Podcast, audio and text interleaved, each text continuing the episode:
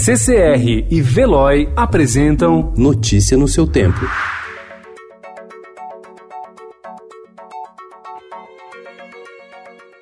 Olá, seja muito bem-vindo. Hoje é quarta-feira, dia 11 de março de 2020. Eu sou Adriana Simino, ao meu lado, Gustavo Toledo. E esses são os principais destaques do jornal Estado de São Paulo. Petróleo em queda deve levar a bloqueio no orçamento. Cálculo extraoficial mostra que a cada 10 dólares de queda no barril, a arrecadação recua 10 bilhões de reais. Após dia de pânico, bolsa sobe 7,14%. O preço do petróleo também reagiu e o dólar caiu 1,63%, cotado a R$ 4,64.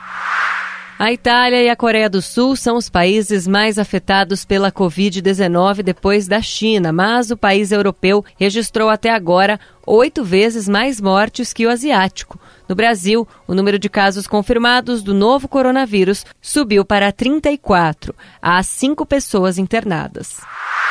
Empresários bolsonaristas financiam ataques contra a STF, revela inquérito. Tropas de choque dispersam manifestação em Caracas contra o governo Maduro.